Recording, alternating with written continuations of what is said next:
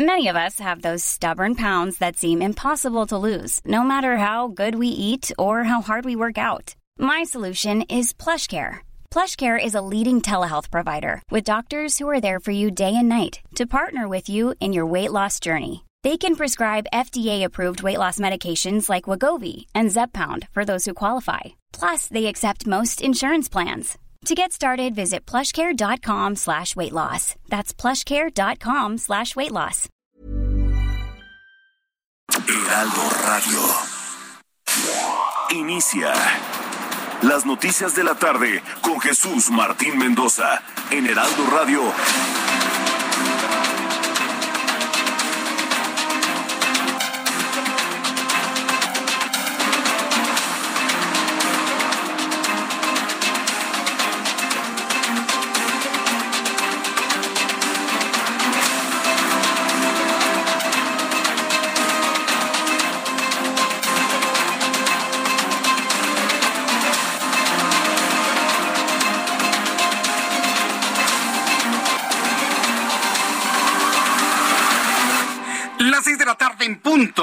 Centro de la República Mexicana. Bienvenidos, muy buenas tardes. Iniciamos el Heraldo Radio, correspondiente este lunes 21 de febrero del año 2022.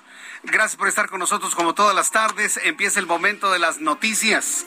La hora de las noticias, no quepa la menor duda. Súbale el volumen a su radio, que le tengo la información más importante hasta este momento.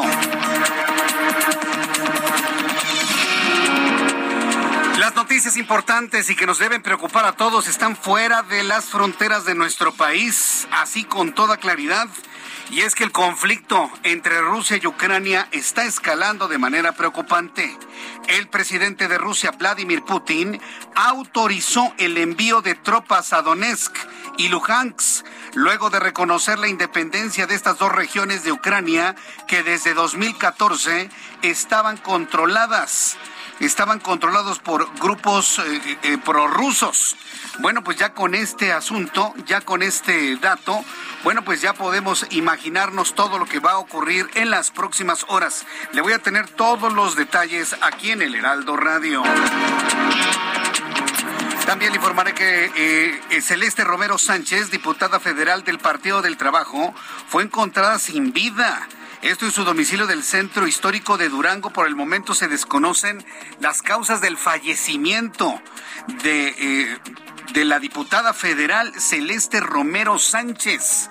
Fue encontrada sin vida en Durango. Le voy a tener también detalles de lo que se sabe, de cómo va la investigación hasta este momento aquí en el Heraldo Radio. Y el presidente de la República, Andrés Manuel López Obrador, aseguró que todas las irregularidades que encontró la Auditoría Superior de la Federación en la cuenta pública 2020 se irán aclarando, ya que primero se audita todo y después se empiezan a aclarar así de simple, dice, de simple. ¿Sabe cuánto tiene que aclarar el gobierno de la autollamada, autoproclamada 4T? el gobierno de la no corrupción, el gobierno que iba a ser todo distinto. ¿Sabe de cuánto estamos hablando? Estamos hablando de casi 60 mil millones de pesos. Esas son las irregularidades que encontró la Auditoría Superior de la Federación. ¿Sabe qué es lo que va a pasar? Que López Obrador va a presentar una reforma en la cual desaparece la Auditoría Superior de la Federación. Eso me queda claro después de lo encontrado el día de hoy y no en tiempo ni de Calderón, ni de Fox, ni de Cedillo, ni de Enrique Peña Nieto, no, en su administración. 60 mil millones de pesos. ¿Dónde están? ¿Quién sabe?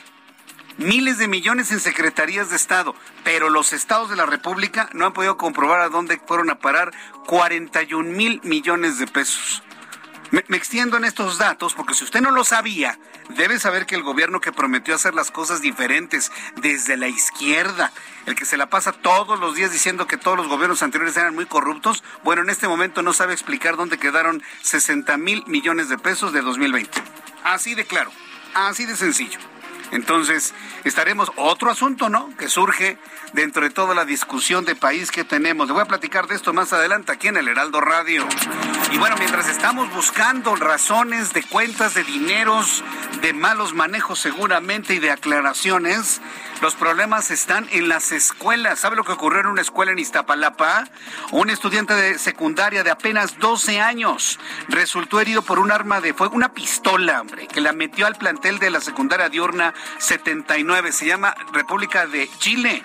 Esto en Mexicalcingo, Iztapalapa. El padre del menor está detenido por la posesión de esta arma de fuego ya ha podido comprobar que la adquirió completamente legal. ¿Sabe por qué el papá tenía esta arma? Dice que por la desbordada delincuencia que hay en Iztapalapa. Eso dijo, ¿eh? Eso declaró el papá. Dice, la compré completamente legal. Ya que no la supo guardar y su hijo se la fue a presumir a sus amigos en la escuela y se le fue un tiro que le dañó un dedo, ya esa es otra cosa. Pero la, hoy Claudia Sheinbaum, jefa de gobierno de la Ciudad de México, dice, no debe haber pistolas en las casas. Pues claro que no, yo estoy de acuerdo con ella, no debe haber pistolas en las casas. Pero hay pistolas en las casas porque hay gente que no se siente protegida y que vive en lugares sumamente peligrosos. Entonces lo que ocurrió hoy una pistola en una escuela porque se la llevó un chamaco y porque el papá no la guardó bien, pero el papá dice la tengo porque hay inseguridad en Iztapalapa, tiene que verse desde esa óptica. ¿Por qué la gente tiene pistolas? No estoy hablando del crimen organizado, estoy hablando de gente de bien. ¿Por qué tienen pistolas en sus casas? Que para defenderse. Bueno, le platicaré esta historia y le invito para que me dé sus comentarios a través de dos plataformas, Twitter, arroba Jesús Martín MX, YouTube en el canal Jesús Martín MX. El Instituto Mexicano del Seguro Social anunció que a partir del 22 de febrero el permiso COVID tramitado en línea ya no se va a emitir, es decir, a partir de mañana olvídese, ya se acabó y esta decisión se debe al descenso muy importante en el número de contagios de esta enfermedad, indicó el Instituto Mexicano del Seguro Social, así que si usted se enferma va a tener que recorrer todo en la tramitología ya regular, ya normal que se tenía hasta antes de la emergencia por COVID-19. Le informo que la Organización para la Cooperación y el Desarrollo Económico, la OCDE, bajó de nueva cuenta su pronóstico de crecimiento para México en 2022. El Producto Interno Bruto crecería 2.3% este año y no el 3.3% como había previsto en diciembre de 2021. Mal y de malas, ¿eh? Los pronósticos de crecimiento del PIB para México en 2022. También informo que el primer ministro británico Boris Johnson, sí, el, güero que nunca se peina, él, Boris Johnson, informó que a partir del 1 de abril se terminan las restricciones por COVID-19 en Inglaterra, que implica que no habrá pruebas gratuitas ni aislamiento obligatorio para los casos positivos de coronavirus y sería también un país adicional que estaría ya por anunciar la terminación del pasaporte verde o de la exigencia de preséntame que estás vacunado. Ya se dieron cuenta países como la Gran Bretaña, Alemania, Israel, que ya también lo anunció este fin de semana, Japón, ya se dieron cuenta que no tiene ningún sentido pedir una certificación de vacunación cuando los vacunados se contagian, se enferman y mueren y además transmiten el virus. Entonces, ¿para qué sirve la vacuna, Jesús Martín? Pues para no enfermarse gravemente, dicen las firmas que las han fabricado. Entonces, como eso ya está más que evidente y con la, la subvariante o el subtipo BA.2 se ha establecido que brinca la inmunidad de las vacunas, pues bueno, pues es por eso que se empiezan a tomar este tipo de medidas, pero fundamentalmente porque ha empezado a bajar de manera considerable la transmisión del virus en todo el mundo. Tarde con ocho minutos hora del centro de la República Mexicana. Intenso el programa de noticias el día de hoy. Vamos con nuestros compañeros reporteros urbanos, periodistas especializados en información de ciudad. Daniel Magaña, gusto en saludarte. ¿En dónde te ubicas? ¿Qué tal, Jesús Martín? Muy buenas tardes. Bueno, pues nos encontramos en este momento pues recorriendo la zona del eje 5 sur para las personas que se incorporan de la zona del eje central Lázaro Cárdenas. Hay que recordar que este eje vial a partir de las 6 en algunos tramos se vuelve reversible, así que es una opción para las personas que avanzan en dirección hacia la zona oriente de la ciudad y avanzan tanto del eje central Lázaro Cárdenas o también incluso de la zona de la colonia del Valle, bueno, pues pueden utilizar esta vía para trasladarse tanto a la zona de Plaza como más adelante poder incorporarse hacia la avenida Plutarco Elías Calles. En esta última vialidad todavía hay bastante actividad comercial a esta hora, así que tenemos circulación lenta quien se incorpora del eje 5 hacia Plutarco en dirección hacia la zona del eje 8 sur. El reporte Jesús Martín, buenas tardes. Muchas gracias por esta información. Gracias, Daniel. Continuamos acá. Saludo con mucho gusto a nuestro compañero Alan Rodríguez con más información. ¿En dónde te ubicamos, Alan, a esta hora de la tarde? Jesús Martín, amigos, muy buenas tardes. Nos encontramos en estos momentos en la avenida Miguel Ángel de Quevedo, al exterior del Hospital Pediátrico de Coyoacán. En este punto estamos dando seguimiento al caso del joven identificado como Utiel, de 12 años de edad, quien, como ya lo mencionaste al inicio del programa, llevó un arma de fuego a las instalaciones de su escuela secundaria. Se trata de la Escuela República de Chile, diurna número 69 de la alcaldía de Iztapalapa, en donde este joven, al encontrarse tomando clases en la sala de laboratorio, lamentablemente detonó su lesionándose a sí mismo en uno de sus dedos de su mano izquierda. Por este motivo, en este punto ha sido intervenido para retirarle algunas de las esquinas y lo que sabemos al momento es que personal de la Fiscalía General de Justicia de la Ciudad de México ya se encuentra en este punto para tomar parte del testimonio tanto del joven como de su madre, quienes se encuentran todavía al interior de este hospital. Su padre se encontraba en esta zona, sin embargo fue retirado de este punto para rendir su declaración en instalaciones del Ministerio Público y hasta el momento no sabemos el estado de salud del joven, sin embargo por las lesiones que nos han comentado se trata de lesiones muy leves, únicamente se trata de la intervención para el retiro de las esquirlas. Por lo pronto Jesús Martín es el reporte que tenemos, continuamos dando seguimiento al caso de este menor de edad. Pues vaya que le salió barato, ¿eh? Vaya que le salió barato esto ocurrido en esta escuela en Iztapalapa. Gracias, Alan, que tengas muy buenas tardes. Continuamos, muy Continuamos atentos con toda la información. Javier Ruiz, gusto en saludarte. ¿En dónde te ubicamos a esta hora de la tarde? El gusto es mío, Jesús Martín, en el Paseo de la Reforma, justamente a cruce con la Avenida Morelos, donde podemos observar, Jesús Martín, si ya tenemos carga vehicular sobre el Paseo de la Reforma, al menos para quien transita de la Avenida de los Insurgentes y para quien desea llegar hacia la zona de la Avenida Juárez, la Avenida Hidalgo. El sentido opuesto, en general lo que podemos ver es que el avance es bastante aceptable, en general una buena alternativa para llegar hacia la zona poniente de la Ciudad de México, el avance es bastante favorable. El eje poniente de Avenida Bucareli es aquí ya con asentamientos prácticamente desde la Torre del Caballito para cruzar la Avenida Morelos, más adelante también llegando al entronque con la Avenida Chapultepec, vamos a tener un rezago de consideración, hay que tomarlo en cuenta y salir con anticipación. De momento, Martín, el reporte que tenemos. Muchas gracias por la información, Javier. Estamos atentos, hasta luego. Hasta luego, que te vea muy bien. Muy buenas tardes. El reloj marca las 6 de la tarde con 11 minutos y estas son las noticias. A usted que le gusta escuchar la información de esta manera en el Heraldo Radio, le doy la más cordial bienvenida. A usted que nos escucha en toda la República Mexicana. Vamos a revisar rápidamente lo que sucedió un día como hoy. Hoy es 21 de febrero. ¿Puede usted creerlo? Ya vamos rumbo al final ya vamos rumbo al final del segundo mes de 2022. ¿Qué es lo que sucedía en un día como hoy en México, el mundo de la historia? Abraham Arreola. Amigos, bienvenidos. Esto es un día como hoy en la historia, 21 de febrero. Ya casi nos acabamos del segundo mes. Así de rápido se fue todo. 1431. Los ingleses inician el juicio contra la militar francesa Juana de Arco. 1901. Albert Einstein se convierte en ciudadano de Zúrich. 1915. En México, Venustiano Carranza ordena la detención de sacerdotes nacionales y extranjeros. Los extranjeros reciben la orden de abandonar el país. 1947. Edwin Land muestra por primera vez una cámara instantánea. 1953 se descubre la estructura helicoidal de la molécula de ADN, que durante mucho tiempo fue el estándar de este modelo, aunque actualmente pues esta versión ya fue desechada. 1965, en Nueva York es asesinado el activista afroestadounidense Malcolm X. En 1986 se lanza en Japón el videojuego La leyenda de Zelda. Además, hoy es el Día Internacional del Guía de Turismo. También es el Día Internacional de la Lengua Materna, proclamado por la Conferencia General de la UNESCO. Amigos, esto fue un día como hoy. Oh, sí, en la historia. Muchas gracias. Muchas gracias, Abraham Arreola, por los efemérides del día de hoy, 21 de febrero. Ya va a ser el Día de la Bandera el próximo 24. Entonces estaremos muy, muy atentos de todas las ceremonias, celebraciones, comentarios que hay sobre el Día de la Bandera. Y pues les agradezco muchísimo que estén en sintonía con el Heraldo Radio. Bien, pues vamos a revisar las condiciones meteorológicas para las próximas horas. el Servicio Meteorológico Nacional, que depende de la Comisión Nacional del Agua, nos informa sobre lo que habrá de prevalecer en los próximos días. ¿Ya terminará de una vez por todas el frío? Mire que yo no, no estaría tan seguro de informárselo de esa manera. Sin embargo, el meteorológico sigue hablando de una vaguada polar, una corriente en chorro subtropical, una línea seca y un sistema de alta presión con un alertamiento rojo para la República Mexicana. Es decir, estaríamos eh, nuevamente con condiciones de intenso frío.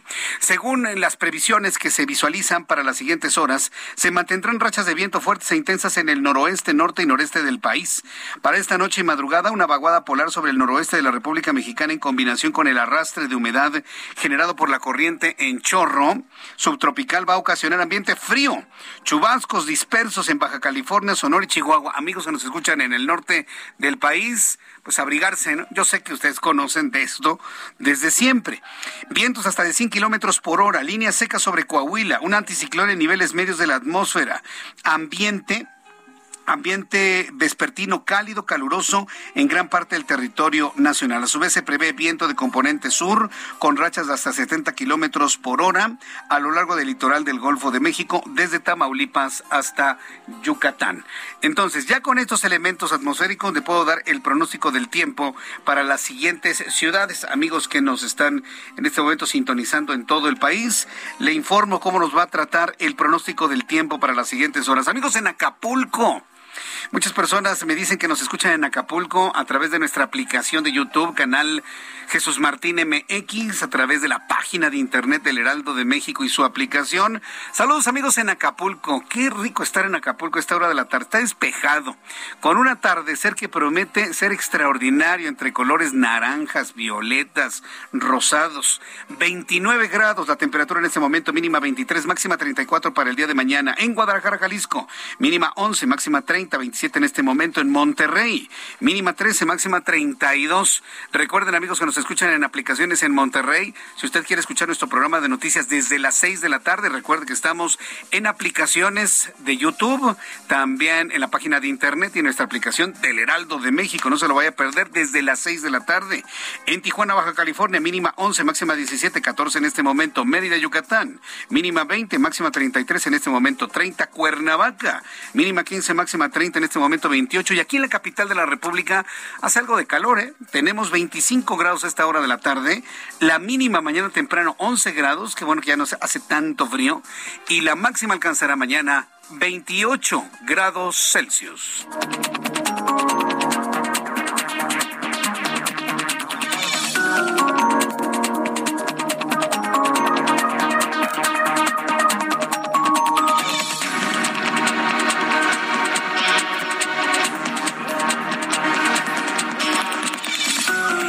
Las 6 de la tarde con 17 minutos hora del centro de la República Mexicana. Escucha usted el Heraldo Radio. Yo soy Jesús Martín Mendoza con toda la información.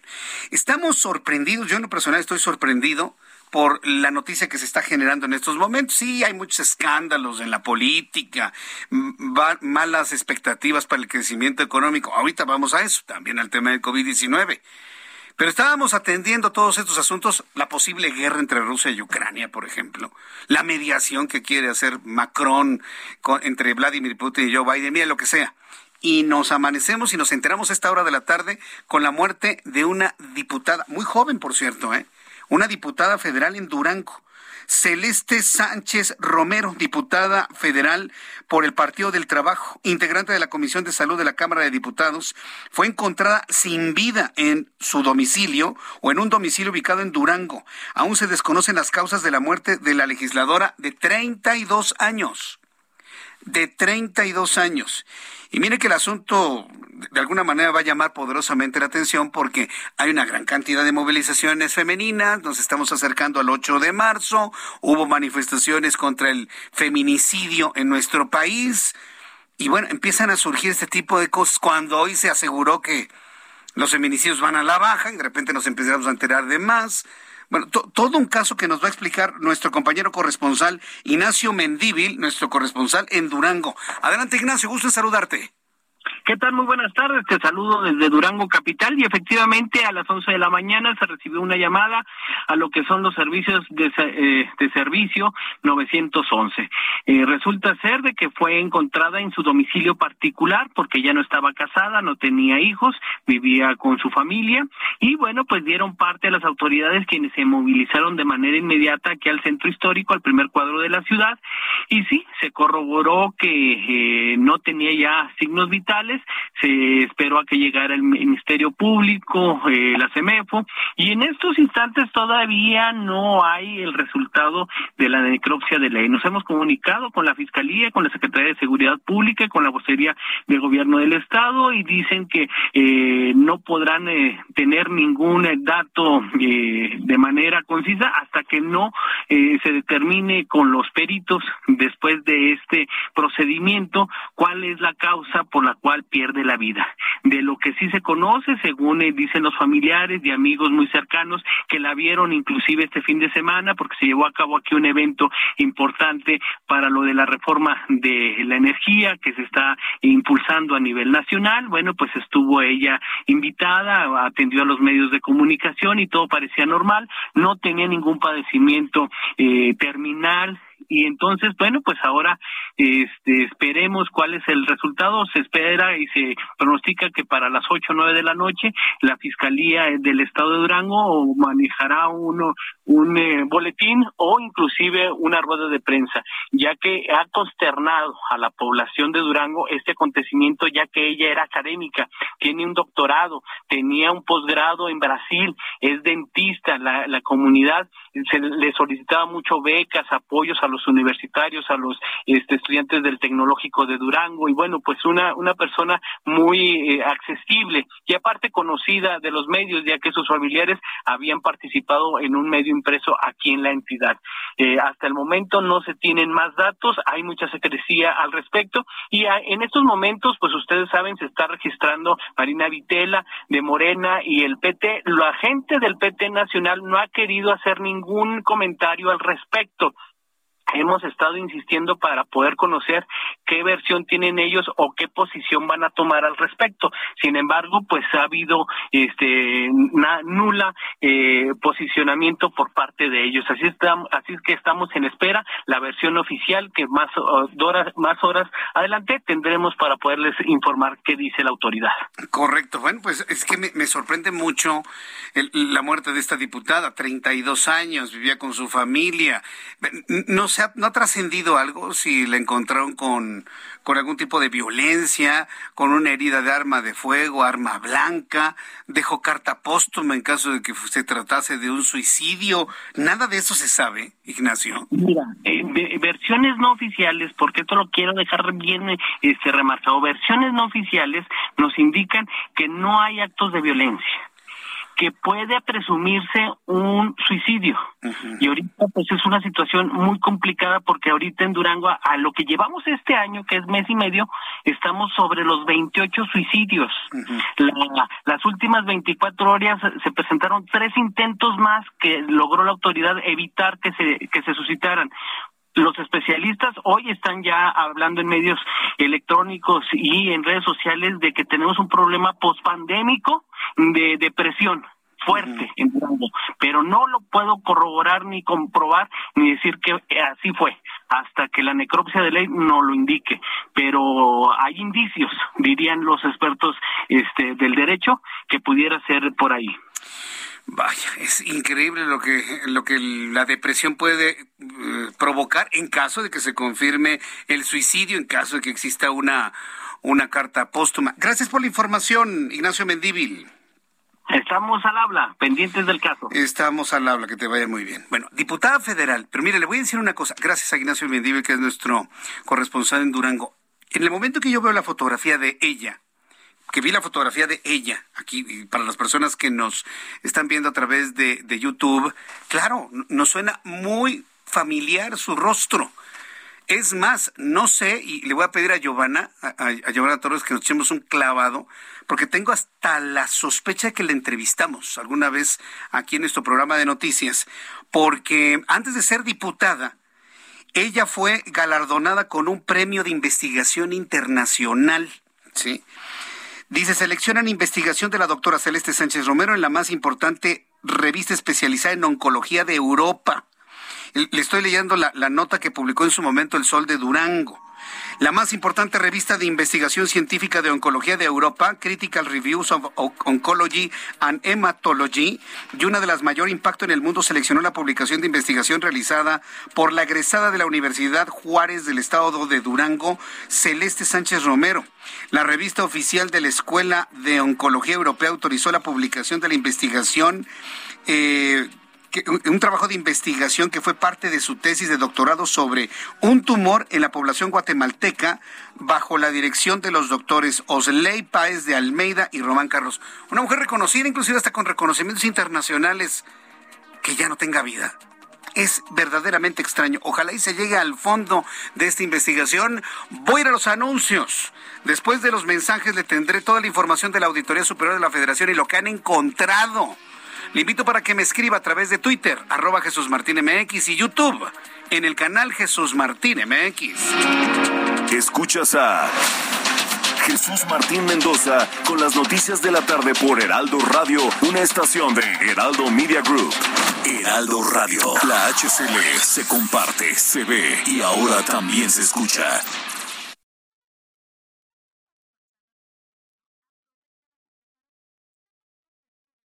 Heraldo Radio. La HCL se comparte, se ve y ahora también se escucha. Escucha las noticias de la tarde con Jesús Martín Mendoza. Regresamos.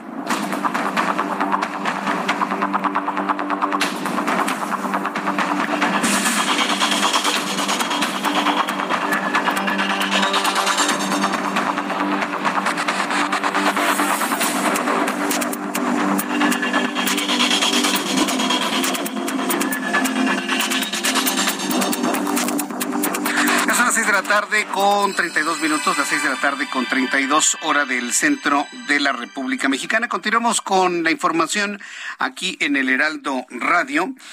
Eh, lo ocurrido el día de hoy en la Ciudad de México, en un momento voy con el asunto de la Auditoría Superior de la Federación, que me parece que es un tema muy, muy, muy importante, pero sí quisiera, antes de, hablar de las irregularidades, porque se llaman irregularidades, así lo menciona la Auditoría Superior de la Federación, no vamos a andar aquí con eufemismos, ¿eh?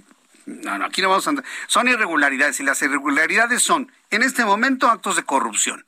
Ya si en el momento en el que los aclaren, bueno, entonces ya, se habrán eliminado posibles actos de corrupción. En este momento es un acto de corrupción que no aparezcan 60 mil millones de pesos, que quede completamente claro. Pero antes de ir a ese asunto, eh, quiero informarle lo ocurrido el día de hoy en una escuela en, en Iztapalapa. Súbale el volumen a su radio. Atención, papás y mamás. Estas son de las noticias que ustedes tienen, tienen que escuchar e inclusive compartir el audio con los grupos de WhatsApp, compartir el audio con los grupos de WhatsApp de sus escuelas, porque no puede volver a ocurrir algo como lo sucedido el día de hoy, que afortunadamente no pasó a mayores. Pero un alumno de la secundaria de 179 República de Chile, ubicada en la colonia Mexicalcingo, en Iztapalapa, ingresó al laboratorio del plantel con una pistola calibre 9 milímetros que portaba desde su casa. El arma se disparó al ser manipulada por el estudiante de 12 años y él mismo se hirió la mano. Se dio un balazo en el dedo anular de la mano izquierda.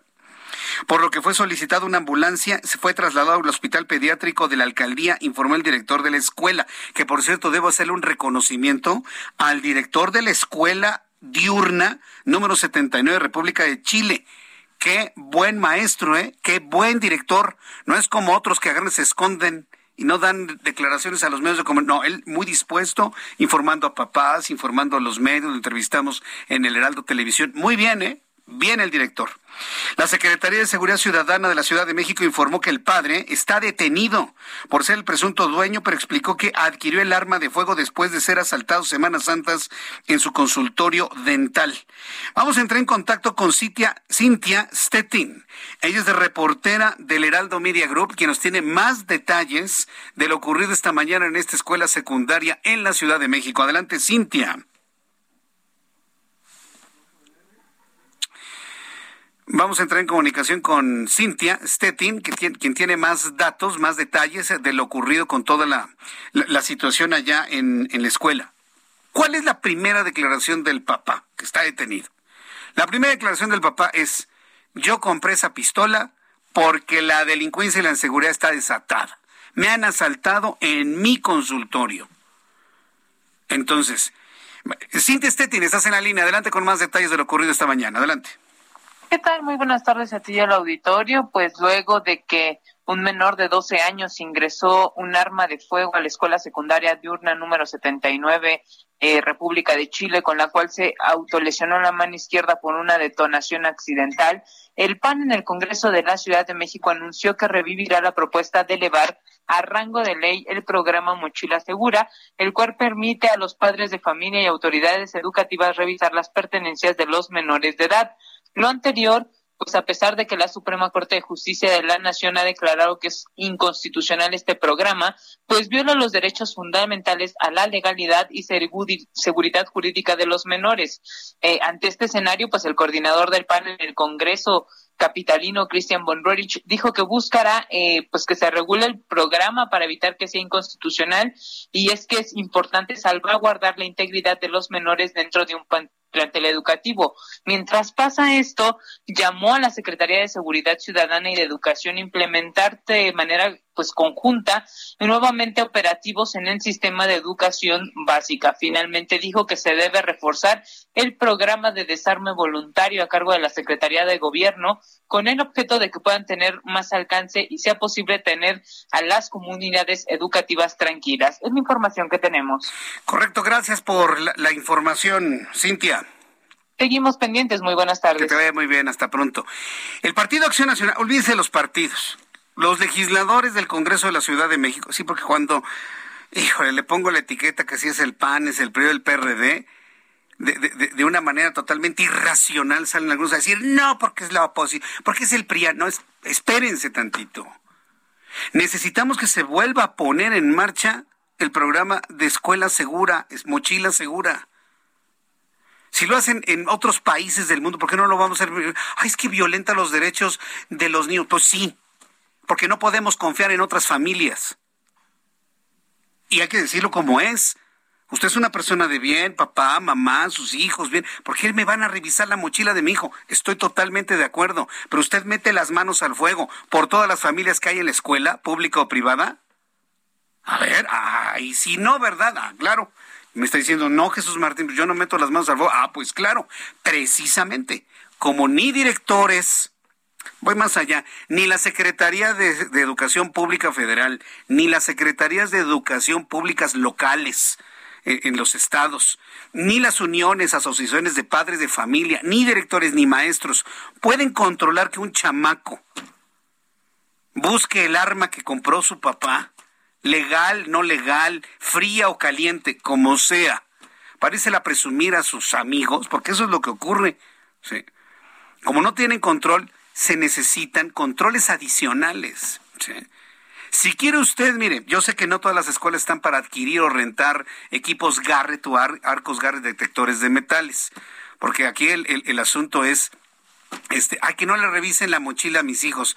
Pero todos estamos dispuestos, los que pueden, que nos revisen la maleta cuando queremos ir a Disney, ¿no? O cuando queremos ir a New York. Ahí sí, mire, bajamos las manitas y el ojito. Sí, mi, mi maleta. A ver, si los adultos estamos dispuestos que por un motivo de seguridad en una aerolínea se revisen nuestras pertenencias, dígame usted por qué no una mochila en una escuela, sobre todo con los niveles de inseguridad, sobre todo con los niveles o cantidad de armas que han entrado a nuestro país por la razón que usted quiera. ¿No le, no le parece ilógico que un papá y una mamá se pongan, se les paren los cabellos? No, ¿cómo le van a revisar la mochila a mi hijo? Es una violación a los derechos humanos. Ah, pero cuando quieren ir a Disney, cuando quieren ir a New York, cuando quieren ir a España, cuando quieren, eh, olvídese, cuando quieren ir a la playa, si les toca revisión, ni peros ponen. No. Yo creo que tiene que ser todo parejo. Y si el concepto de seguridad, porque uno no puede meter las manos al fuego por otras personas, por otras familias, se tiene que volver a implementar. de una manera suave, si usted quiere, respetuosa también, con los mismos maestros. Es más, que participen los padres de familia, que hagan comisiones para que sean papás quienes revisen las mochilas de los niños. Puede haber mil formas de hacerlo de una manera en la que no se incurra en, humillaciones de ninguna índole, ¿sí? Y de esta manera estar seguros dentro de las escuelas. Y yo lo digo como papá. Lo digo como papá. Este, ¿con quién vamos, Ángel? Bien, pues vamos a continuar con la información con, por esto, porque la verdad es que sí nos preocupa a los padres de familia. Tengo en la línea telefónica Ricardo Ortega, es, académico de la Universidad Iberoamericana, es abogado integrante de la Oficina de los Derechos de la Infancia, y lo hemos invitado porque la Suprema Corte de Justicia de la Nación ha declarado que es totalmente inconstitucional mochila segura que fue instaurado durante el gobierno del presidente Felipe Calderón. La Suprema Corte de Justicia hizo un llamado a los congresos federales y locales a la creación de programas de seguridad escolar, siempre y cuando se respete los derechos de los niños y de los adolescentes. Ricardo Ortega, me da mucho gusto saludarlo. Bienvenido. Muy buenas tardes. ¿Qué tal? Muy buenas tardes a ti y a todo tu auditorio. Lo que hoy ocurrió en esta escuela en Iztapalapa, que afortunadamente no resultó en muertos, sino nada más un, un dedo ahí con un impacto de arma de fuego, pues nos vuelve a llamar la atención de las seguridades que se necesitan en las escuelas ahora con este regreso presencial. Desde su punto de vista, ¿debe aplicarse un programa como el de mochila segura, el que se tenga la certeza que ninguna mochila vaya un arma de fuego, un cuchillo o algún otro artefacto? Este, gracias primero que nada por el tiempo, Jesús. Y mira, lo primero que te quisiera decir es que este tipo de acontecimientos desafortunados eh, suelen reavivar inmediatamente el debate de si mochila segura sí, si mochila segura no. ¿no? Es decir, creo que el gran, el gran problema es que eh, cuando se plantea el debate en estos términos, además, se genera una enorme polaridad en la sociedad, ¿no? ya que algunos sectores piensan que debe adoptarse este programa, otro sector piensa que no debe hacerse. Y creo que en realidad se deja de fondo, se deja de lado que el debate realmente importa en temas de violencia en las escuelas. Eh, un poco decirte que generalmente este tipo de eh, acontecimientos suelen ser el final ¿no? de una serie de, de un camino que permite al final del día que sucedan este tipo de desafortunados incidentes. De tal manera que la gran pregunta que nos tenemos que hacer en términos de violencia en las escuelas es pensar pues, qué tipo de medidas realmente contribuyen a eh, erradicar la violencia en las escuelas y desde luego prevenir que ese tipo de conductas se generen, ¿no? Entonces, creo que es importante como sociedad movernos de este debate de mochila segura, que finalmente eh, se plantea desde una lógica más de carácter punitivo, pero que lo más interesante de todo es que no permite ver que el Estado tiene la obligación de adoptar políticas integrales orientadas a evitar que este tipo de acontecimientos sucedan. Eh, eh, estoy completamente de acuerdo en todo esto. Esto suena muy padre. Pero ¿qué hacemos ahorita? Porque lo que el gobierno adopta medidas, y yo le sí le quiero decir, este, Ricardo Ortega, ¿cuál es la medida? Dar más seguridad. Pongamos el caso del niño que llevó la, la pistola, es interrogado el padre y el padre dice, la compré para defenderme, porque tenemos un problema de inseguridad desbordado, me han asaltado varias veces en mi consultorio. Si el asunto es, bueno, pues guarde bien la pistola y métale en una caja fuerte o dígale a sus hijos que no agarren la pistola, pues es un asunto de, de, educación que se puede evidentemente plantear. Pero el problema de origen está presente y mientras tengamos gobiernos locales y federales que sigan diciendo que la delincuencia va a la baja cuando no es cierto, sí, vamos a seguir teniendo armas en las casas. Hoy lo dijo la jefa de gobierno, es que no debe haber armas en las casas. Pues claro, no debe haber armas en las casas, pero sí las hay porque hay un problema de inseguridad. En lo que se mejora esto, que podría ser inclusive en otro gobierno con otra ideología y otra mentalidad, ¿qué hacemos por lo pronto? Yo ponía el ejemplo de los aeropuertos. Ahí nadie, ahí nadie repela de las revisiones. Nadie, Ricardo. ¿Y por qué estamos dispuestos a revisarnos en un aeropuerto? Pues porque está de por medio nuestra vida. Pues lo mismo sucede en una escuela. Si va un niño con un arma, está en peligro la vida de maestros y de alumnos. Con el simple ejemplo del aeropuerto, todavía hay alguien que pueda decir que no se puede implementar un programa muy digno, muy respetuoso de la dignidad de los muchachos, con participación de los padres de familia para revisar mochilas pues que volvemos un poco a lo mismo, ¿no? Este Jesús, al final del día, este, estamos nuevamente poniendo el dedo en el aspecto que no es este, realmente el, el origen o la, el mecanismo que realmente puede contribuir a prevenir este tipo de conductas, ¿no? Sí, creo que, por ejemplo, si el Estado adopta políticas orientadas, por ejemplo, a trabajar de manera conjunta con escuelas, con madres, padres de familia, que puedan, por ejemplo, identificar a través de elementos. Es decir, este tipo de acontecimientos no suceden de la noche a la mañana, ¿no? Generalmente hay una serie de elementos que nos van dando alertas muy importantes respecto a que hay comportamientos que anuncian este tipo de, cosas van a suceder.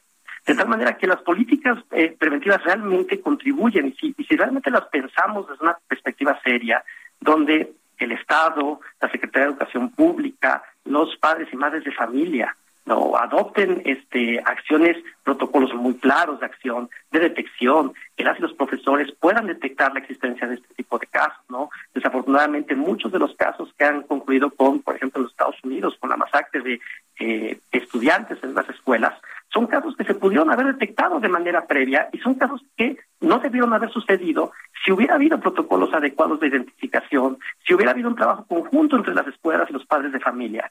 Y creo yo que el gran tema con Mochila Segura es que simplifica demasiado este debate, ¿no? Se parte de la premisa de que adoptar este tipo de políticas realmente se va a contribuir eh, a erradicar la violencia en el entorno escolar, ¿no? Entonces, creo que sí, como sociedad nos hace falta tener un debate muy importante, muy serio respecto a qué condiciones realmente de forma efectiva conducen a erradicar la violencia en las escuelas, ¿no? Pero creo yo que, desgraciadamente, como lo decía al principio, ¿no? Este tipo de acontecimientos suelen generar, por supuesto, ¿no? Y de manera muy comprensible, pues un gran temor de madres, de padres de familia sobre la seguridad de sus hijas sus hijos, sus hijos en las escuelas, lo cual es perfectamente entendible. Pero frente a estas situaciones y la gravedad de este tipo de acontecimientos, creo que urge sobre todo que la sociedad podamos tener una reflexión seria, una reflexión eh, muy profunda sobre las condiciones que reproducen la violencia en el entorno de las escuelas. O sea, creo que realmente si logramos mover el debate de si por mochila segura sí, mochila segura no, realmente creo que vamos entonces a caminar en condiciones que realmente y de manera efectiva prevengan este tipo de acontecimientos. Mm, bien, usted lo mencionó y estoy de acuerdo con eso. Este tipo de cosas anuncian algo. Si en todo este debate de que, pues ahí no, lo revisemos y este, a ver qué pasa, vuelve a ocurrir algo y se muere un niño, mire, por lo menos nosotros ya, ya, ya dijimos que eh, esto es como para atenderse ya porque los cambios, lamentablemente, y usted lo sabe, Ricardo Ortega, pasan por el tamiz de la política. Y en este momento tenemos una política de hacer, dejar y hacer, dejar hacer lo que se quiera. Pero, pero perdóname que te interrumpa, este Jesús, pero justamente creo que creo que esa urgencia de adoptar medidas es algo que es ineludible. Le pues debemos exigir al Estado que de inmediato adopte medidas.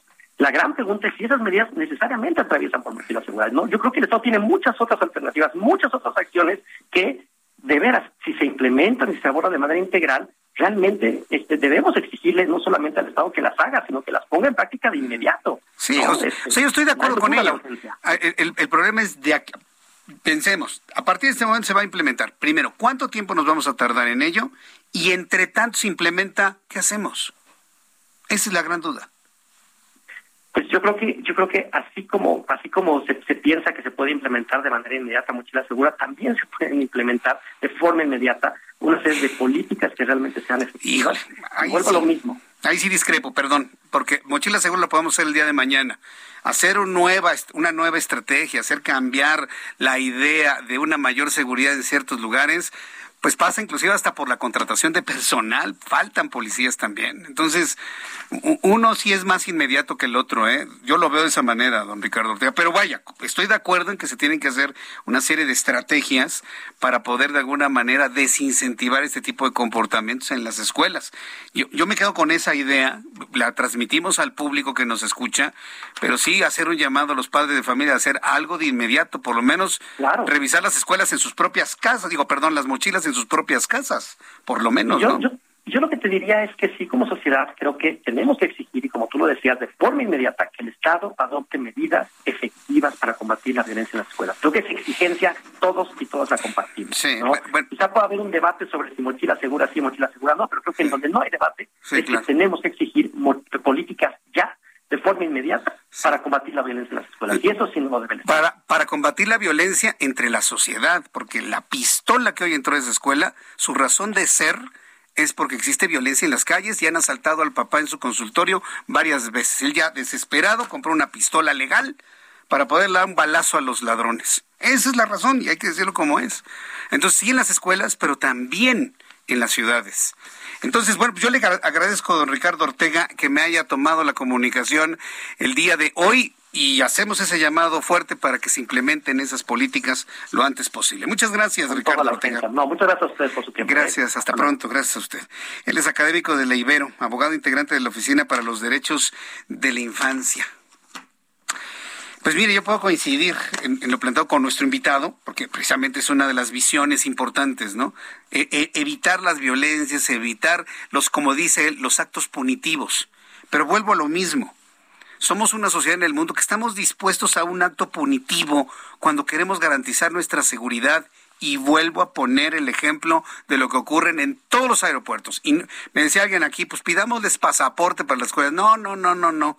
Te revisan aún cuando vas a un vuelo corto a Acapulco.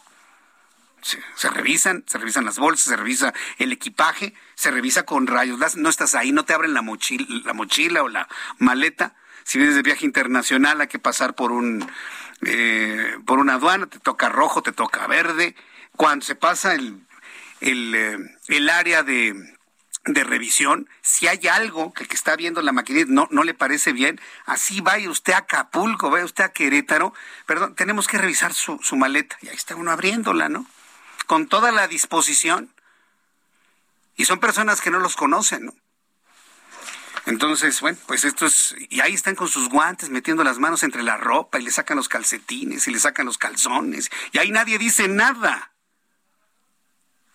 El ejemplo de los aeropuertos es el que yo pongo en la mesa finalmente. Bueno, vamos a otros asuntos cuando faltan 10 minutos para que sean las 7.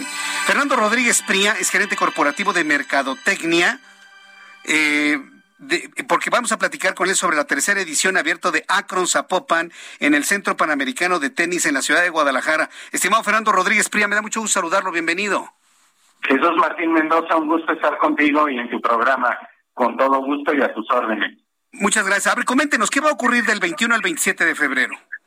Bueno, pues tenemos el abierto Akron Zapopan eh, 2022 que se está disputando en el complejo metropolitano de tenis a partir de hoy mismo y hasta el día 27 de febrero eh, sobre eh, plataforma de cancha dura. Eh, bueno, y tenemos invitadas muy especiales, 32 jugadoras que estarán participando en este torneo WTA 250.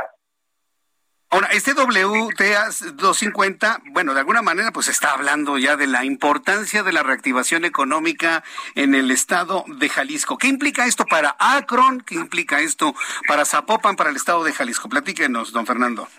Eh, gracias, pues eh, la verdad, darle continuidad a lo que hicimos en el WTA Finals del año pasado, en el mes de noviembre, eh, pues representa mucho para eh, la zona metropolitana de Guadalajara y así como para el estado, pero eh, pues también para México. Eh, realmente en esta tercera edición, pues la verdad es que tenemos la casa tirada por la ventana, si se va a la expresión, realmente con un evento de primer nivel, con proyección internacional y sobre todo con una continuidad y un interés que generaron las finals de noviembre del año pasado, eh, pues eh, estamos de alguna forma replicando lo que nos hizo exitosos el año pasado, eh, pero ahora con un espectro más grande de 32 jugadoras y con la presencia, pues ni más ni menos que de Emma Raducanu, quien, quien ganara el US Open en septiembre pasado, como recordarán.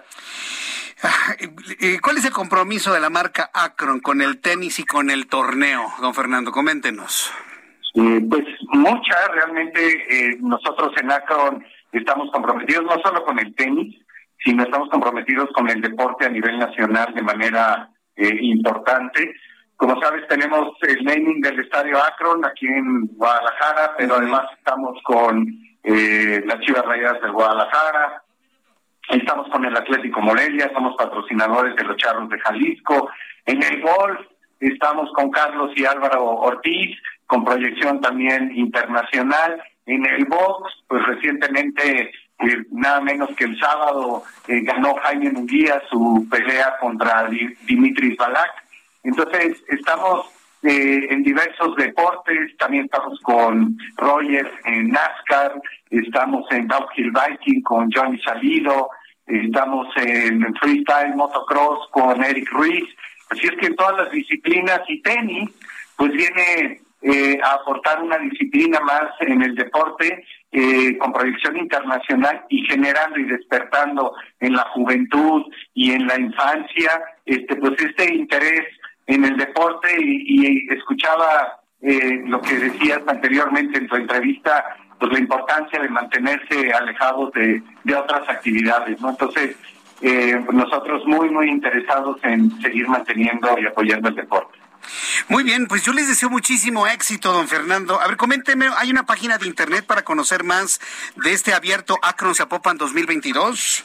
Sí, cómo no, los invito a que nos sigan en nuestras eh, redes sociales, eh, WTA Guadalajara. Eh, estamos en Facebook, en LinkedIn, en Twitter eh, y también con ese mismo dominio nos pueden encontrar para la compra de boletos que están, por cierto, a un precio bastante accesible y te permite ver un tenis de calidad mundial sin tener que salir de tu país.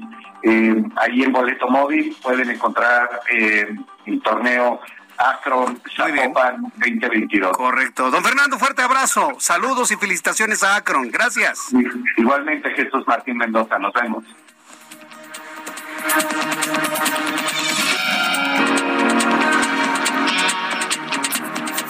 Escuchas a Jesús Martín Mendoza con las noticias de la tarde por Heraldo Radio, una estación de Heraldo Media Group.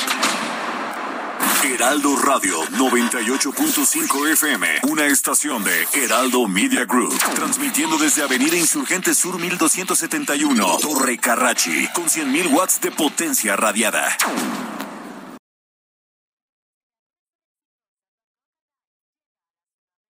Heraldo Radio. La HCL se comparte, se ve y ahora también se escucha.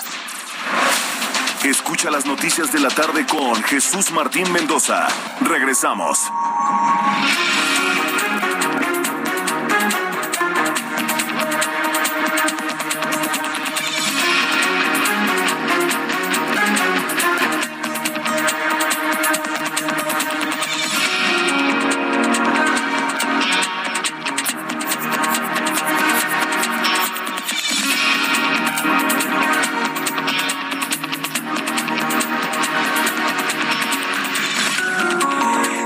Las 7 en punto, las 19 horas en punto hora del centro de la República Mexicana.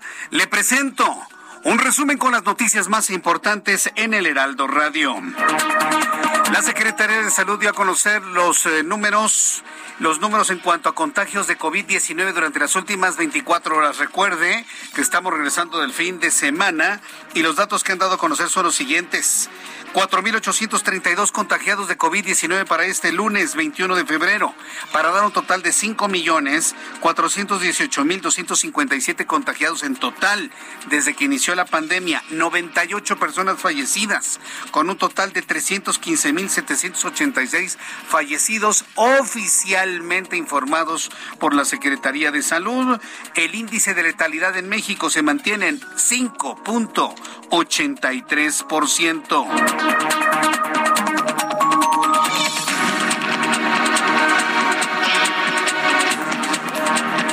En más de este resumen de noticias, el presidente ruso Vladimir Putin autorizó el envío de tropas a Donetsk y Luhansk luego de reconocer la independencia de estas dos regiones de Ucrania que desde 2014 están controlados por grupos prorrusos. Hace unos instantes en entrevista con el Heraldo Radio, Ricardo Ortega, académico de la Ibero, declaró que el debate sobre la aprobación o rechazo del programa Mochila Segura no es la manera correcta de evitar la violencia en las escuelas. En cambio, aseguró que para erradicar y prevenir los actos de violencia en los planteles educativos, se deben implementar políticas de acción y prevención entre los alumnos por medio de un trabajo coordinado entre autoridades de la escuela y los padres de familia. Así lo señaló Ricardo Ortega. Es que este tipo de acontecimientos desafortunados eh, suelen reactivar inmediatamente el debate de si mochila segura sí, si mochila segura no. Es decir, la gran pregunta que nos tenemos que hacer en términos de violencia en las escuelas es pensar pues, qué tipo de medidas realmente contribuyen a eh, erradicar la violencia en las escuelas y desde luego prevenir que ese tipo de conductas se generen, ¿no? Entonces, creo que es importante como sociedad movernos de este debate de mochila segura, que finalmente eh, se plantea desde una lógica más de carácter punitivo, pero que lo más interesante de todo es que no permite ver que eh, el Estado tiene la obligación de adoptar políticas integrales orientadas a evitar que este tipo de acontecimientos sucedan. Hace unos minutos, hace unos instantes, noticia de último momento, súbale el volumen a su radio. El vicepresidente de Baker Hughes, de apellido Pérez, aseguró que según la investigación realizada por la empresa, no se encontró ningún conflicto de interés en el tema de la casa gris Escuche usted, la empresa en Texas, Baker Hughes, aseguró que eh, después de hacer una investigación realizada por la propia empresa, acuérdese que los inversionistas y los accionistas pidieron una inversión porque estaba en riesgo su dinero, pues ¿qué podía decir Baker Hughes, no? Que sí la había pues dicen que no hay ningún conflicto de interés en el tema de la Casa Gris en la que vivió el señor José Ramón López Beltrán, hijo del presidente de México. Esto fue lo que dijo Baker Hughes en voz de su vicepresidente.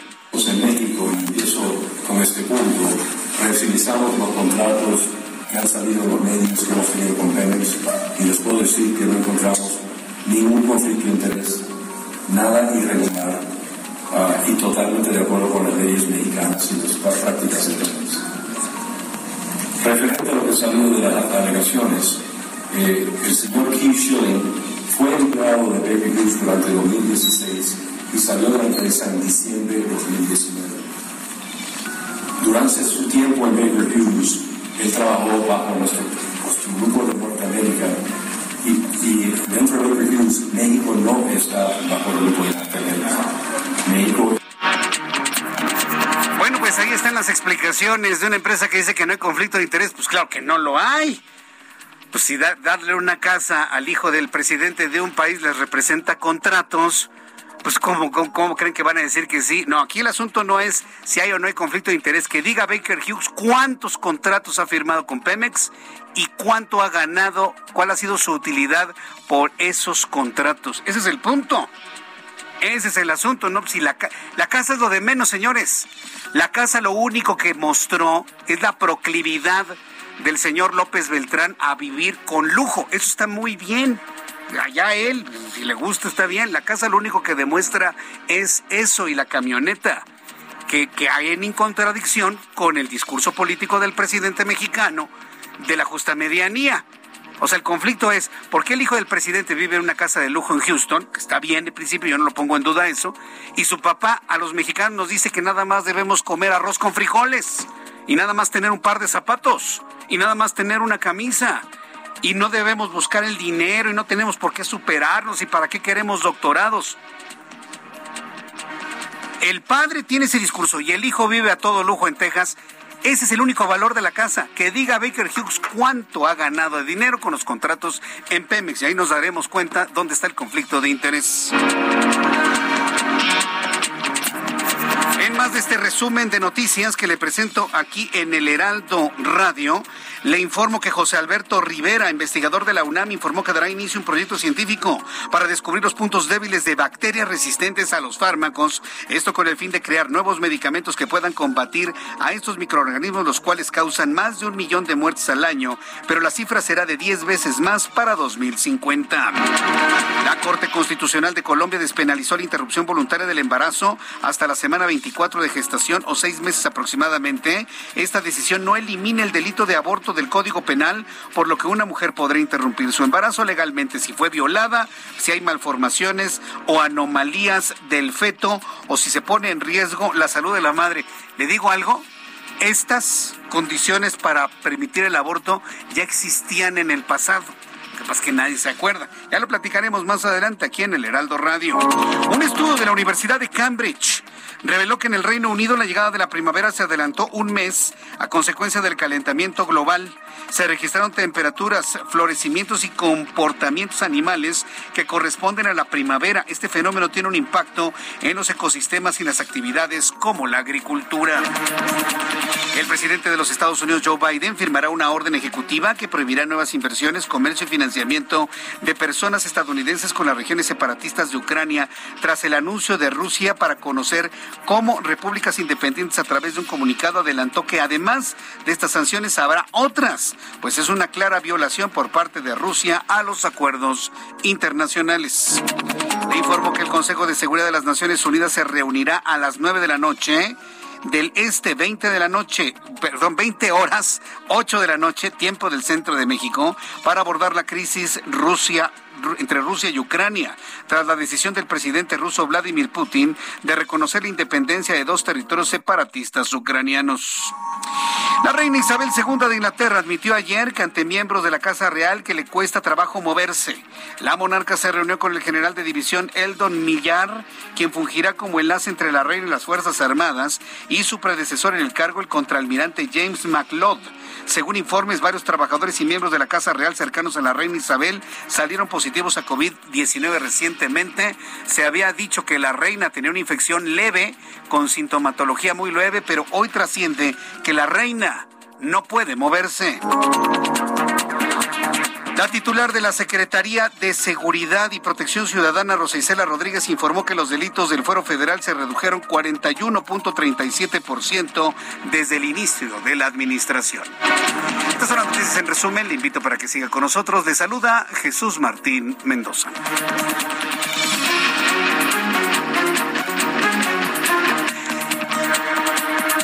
Son las siete con 10, 7.10, hora del centro de la República Mexicana. Oiga, ¿qué le pareció la explicación de Baker Hughes?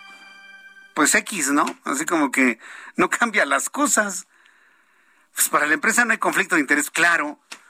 Mientras la empresa siga teniendo contratos con los cuales sobrevivir y que sus accionistas ganen, porque finalmente es el objetivo de una empresa, que mantenga los empleos y generación de empleos que da, pues no hay ningún conflicto de interés, ¿no? Es una estrategia mercadotécnica, una estrategia comercial, ¿sí? Pero vean ustedes, nada más usted vea de qué manera se están moviendo los hilos para zafarse de un conflicto de interés para saber cuántos contratos se realizaron por esta relación ¿sí? entre una empleada de Baker Hughes y el hijo de un presidente de un país. ¿sí? ¿Cuántos contratos se dieron a raíz de esa relación? Y eso lo sabremos en su momento, ¿no? Pero más importante que ello, desde mi punto de vista es mucho más importante, mucho más comprobable, es la incongruencia que hay en el discurso político.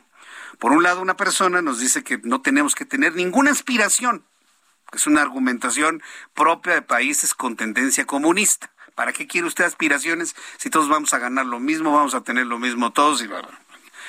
Cosa que no va a pasar en México, eso se lo puedo asegurar. Pero en fin, Imagínense lo que esto ha significado. Un presidente que tiene la, idea de la justa medianía y demás, y de repente sale un hijo que le gusta lo bueno, que tiene negocios, que tiene empresas, que le va bien, que le prestan casas bonitas. Mire, por mí que viva en el Palacio de Buckingham, sí. Lo que no está bien es la incongruencia y el uso político, el uso político, el uso para obtener votos de un discurso que ni él se la cree, ¿no? Si les gusta lo bueno, que lo digan.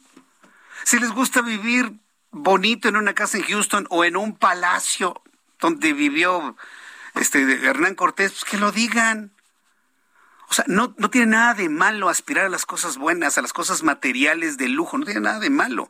Pues el producto del buen trabajo. Yo nunca he estado peleado con eso, ¿eh? Créame que no. Es más, yo deseo que a usted le vaya bien, que gane 10 veces más de lo que gana y se pueda comprar lo que tanto quiere. María Félix. María Félix tenía una frase extraordinaria en esto. Decía María Félix que evidentemente el dinero no compra la felicidad, ¿eh? El dinero no compra la felicidad. Ah, pero ¿cómo quita el dolor de cabeza? Eso decía María Félix. Entonces yo no le voy a decir que tener mucho, tener poco es un camino a la felicidad. Por supuesto que no. Pero le da la posibilidad de que sus hijos estudien lo que quieran, ir a donde quieran, vivir donde quieran, comprarse lo que quieran. Esa es una libertad propia para los seres humanos. Entonces, si el hijo del presidente le gusta eso, pues el padre no tiene ningún derecho a decirle a quienes gobierna de que nada más se conforme con arroz y frijoles. Me, me, explico en el concepto, se le cayó el discurso de la justa medianía. Eso es lo que tiene de valor todo esto, nada más.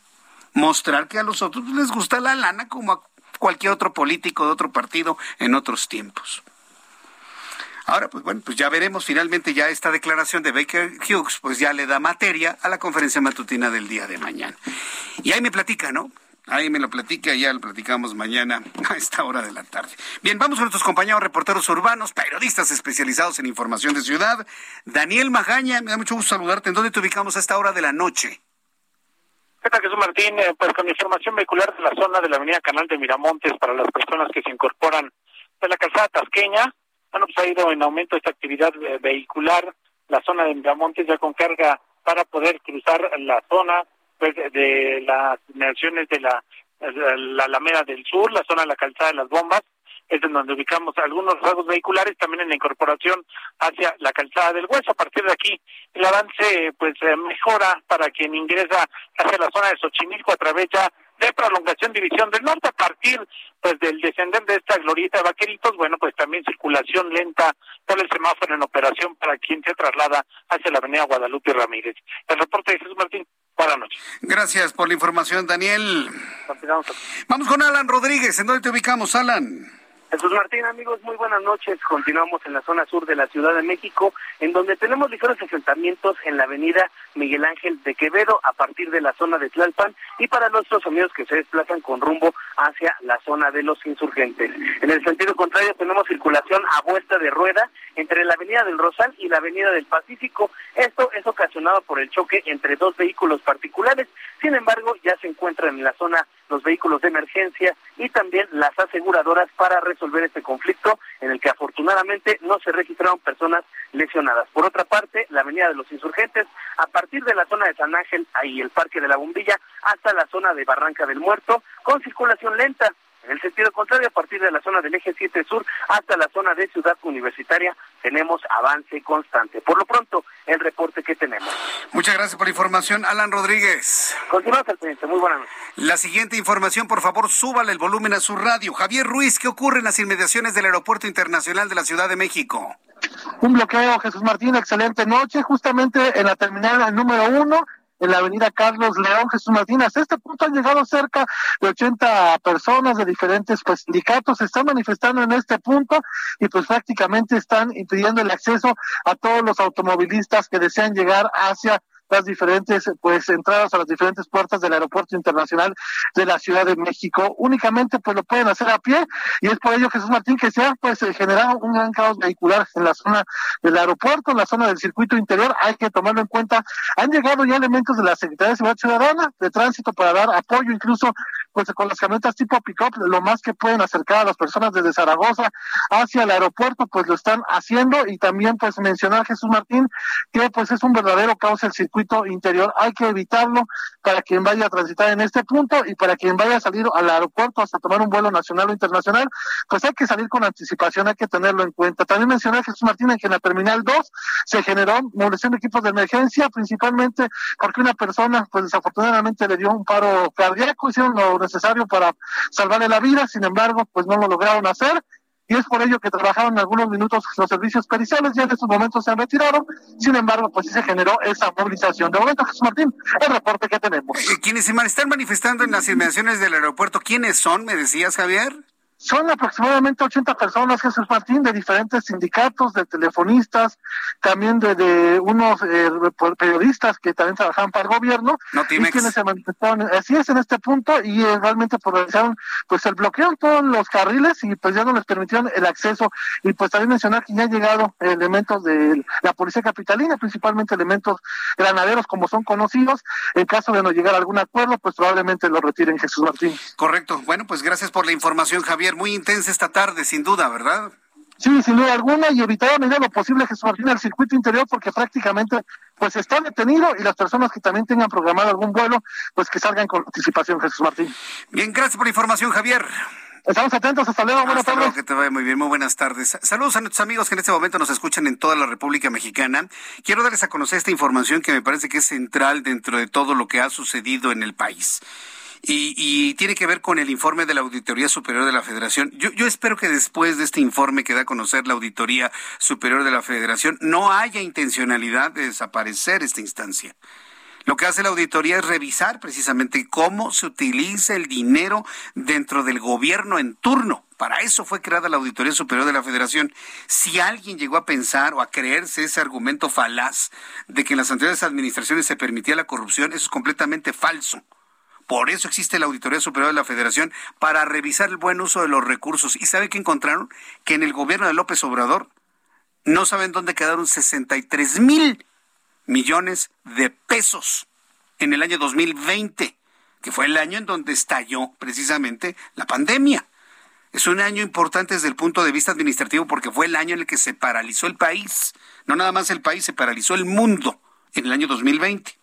Bueno, pues la Auditoría Superior de la Federación detectó diversas irregularidades financieras en el aeropuerto que le llaman Felipe Ángeles, en la base militar de Santa Lucía, en donde están haciendo esas obras ahí en ese aeródromo. Bueno, hay irregularidades en todo lo que se ha gastado para la actualización de la base militar de Santa Lucía, que eso va a terminar siendo. Bueno, pues hay irregularidades financieras en la construcción a la actualización de la base militar de Santa Lucía. Hay irregularidades financieras en el dinero que se ha utilizado para la refinería submarina, le digo yo, de dos bocas. Hay irregularidades, no saben dónde quedó una buena cantidad de dinero en el tren Maya. Hay irregularidades en el programa Sembrando Vida. Este programa que ahora resulta, ¿sabe lo que provocan? Que personas queman un tramo de bosque parecía el gobierno, mira, aquí está mi terreno, ya está limpiecito. Entonces les dan seis mil pesos al mes por quemar bosques. Ha resultado completamente al revés. Hay muchas denuncias ¿eh? a nivel internacional sobre lo que está provocando el programa Sembrando Vida, que en realidad está matando vida de los bosques y de las selvas.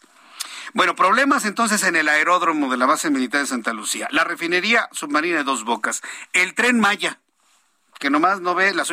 Fíjese, hay manifestaciones en este, pero en varias partes de la Ciudad de México en contra del tren Maya. Mañana le voy a platicar y en el programa Sembrando Vida. En conjunto, las anomalías detectadas representan un monto de 63 mil 10 millones de pesos.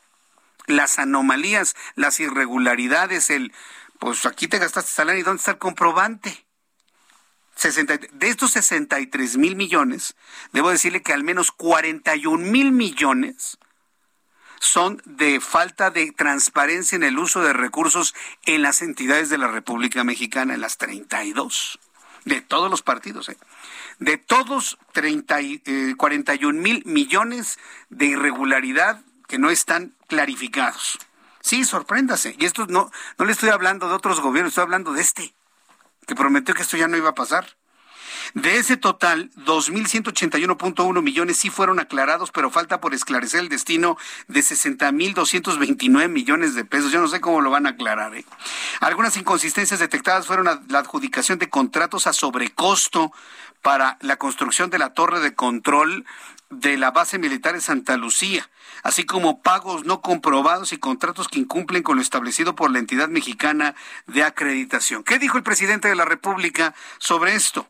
López Obrador esta mañana dijo que este lunes que se investigarán las irregularidades que detectó la Auditoría Superior de la Federación en el reporte que presentó ayer un comité de la Cámara de Diputados. Y esto fue lo que dijo hoy por la mañana. Estamos solicitando al gobierno de Estados Unidos que ya no esté financiando a grupos. Se van a ir aclarando todas las eh, irregularidades que según la auditoría de la federación se encontraron en la cuenta pública. Así es siempre, se audita todo y se empieza a aclarar. Recuerden ustedes de cómo llegaron a decir de la Auditoría Superior de la Federación que el aeropuerto nos había costado el cancelar 300 mil millones y tuvieron que pues aceptar que se pagaron 100 mil millones a los contratistas que ya tenían compromisos con el gobierno anterior. Pues yo no sé, pero a mí me, esto huele a que ya le pusieron una regañada por todos lados al señor Colmenares, el titular de la Auditoría Superior de la Federación. No dudaría en ningún momento que diga, mañana en la mañana, señor presidente, fíjese que me equivoqué. Y no son 63 mil millones, son nada más 10 mil. Mm. Bueno, no sé, pero estoy seguro que algo así va a suceder. Porque 63 mil millones de pesos es mucho dinero, muchísimo dinero, y que no me salga alguien con decir, es que el PRI robó más, ¿eh? No, no, no, no, no, no. Ellos prometieron que no se iban a robar un solo centavo. Y ahora no aparecen 63 mil millones de pesos. Ahí han de estar, ahí han de estar. Lo que pasa es que eh, están precisamente como lo que le estaba, lo que ya informó la propia Auditoría Superior de la Federación, encontró sobreprecios. Que, es que el, metro cuadrado de este piso pues salía en 150 pesos, ponlo en 1500. 1500. Que esta taza de baño vale 3500, ponla en 35 mil, hombre ese tipo de cositas. No estoy poniendo ejemplos burdos así en el imaginario, ¿no? Pero a manera de ejemplo, ¿no? Para darnos una idea. Pues a ver, esperemos a ver si lo pueden aclarar y a ver si no le dan una regañada al señor Colmenares y mañana ya baja el monto del quebranto o de lo irregular o lo no clarificado de 63 mil a la mitad o a una tercera parte o a una cuarta parte. Son las 7.23, las 7.23 horas del centro de la República Mexicana. Continuamos con la información aquí en el Heraldo Radio. Vamos a ir a los mensajes. De regreso le tengo ya nuevamente la actualización de los números de COVID-19. Eh, ya escuchábamos hace unos instantes hablando más de, los, de lo que fue noticia que dijo el presidente.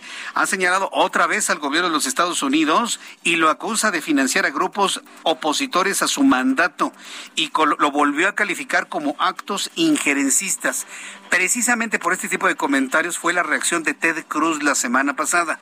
Volvió a decirlo con mayor enjundia el día de hoy y le platico de esto después de los mensajes. Y le invito para que me escriba a través de dos plataformas, a través de Twitter, arroba Jesús Martín MX, y a través de YouTube, en el canal Jesús Martín MX.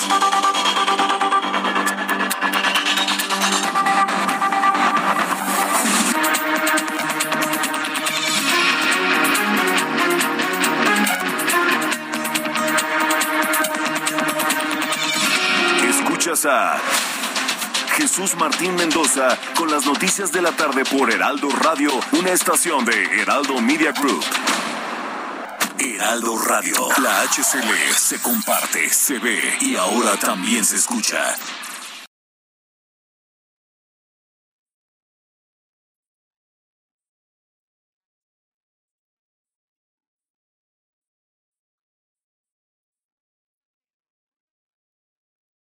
Heraldo Radio 98.5 FM, una estación de Heraldo Media Group, transmitiendo desde Avenida Insurgente Sur 1271, Torre Carrachi, con 100.000 watts de potencia radiada.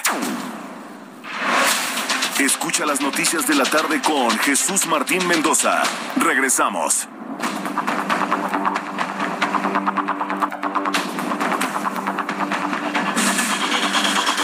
Siete y media, las 19 con 30 minutos. Voy a regresar en unos instantes con Javier Ruiz a la terminal aérea, al Aeropuerto Internacional de la Ciudad de México. Está totalmente bloqueada la entrada a la terminal 1 del Aeropuerto Internacional de la Ciudad de México. Trabajadores de Notimex, en su mayoría, son los que están bloqueando y están pidiendo pagos, le están pidiendo dinero, evidentemente no están de acuerdo con las cosas que suceden al interior de Notimex. Entonces, en unos instantes regresaré con Javier Ruiz para que nos dé una actualización de lo que sucede, pues no en las inmediaciones, en la puerta del aeropuerto está completamente bloqueada. Esta mañana el presidente de México señaló nuevamente al gobierno de los Estados Unidos le acusó de financiar a grupos opositores a su gobierno y lo calificó como actos injerencistas.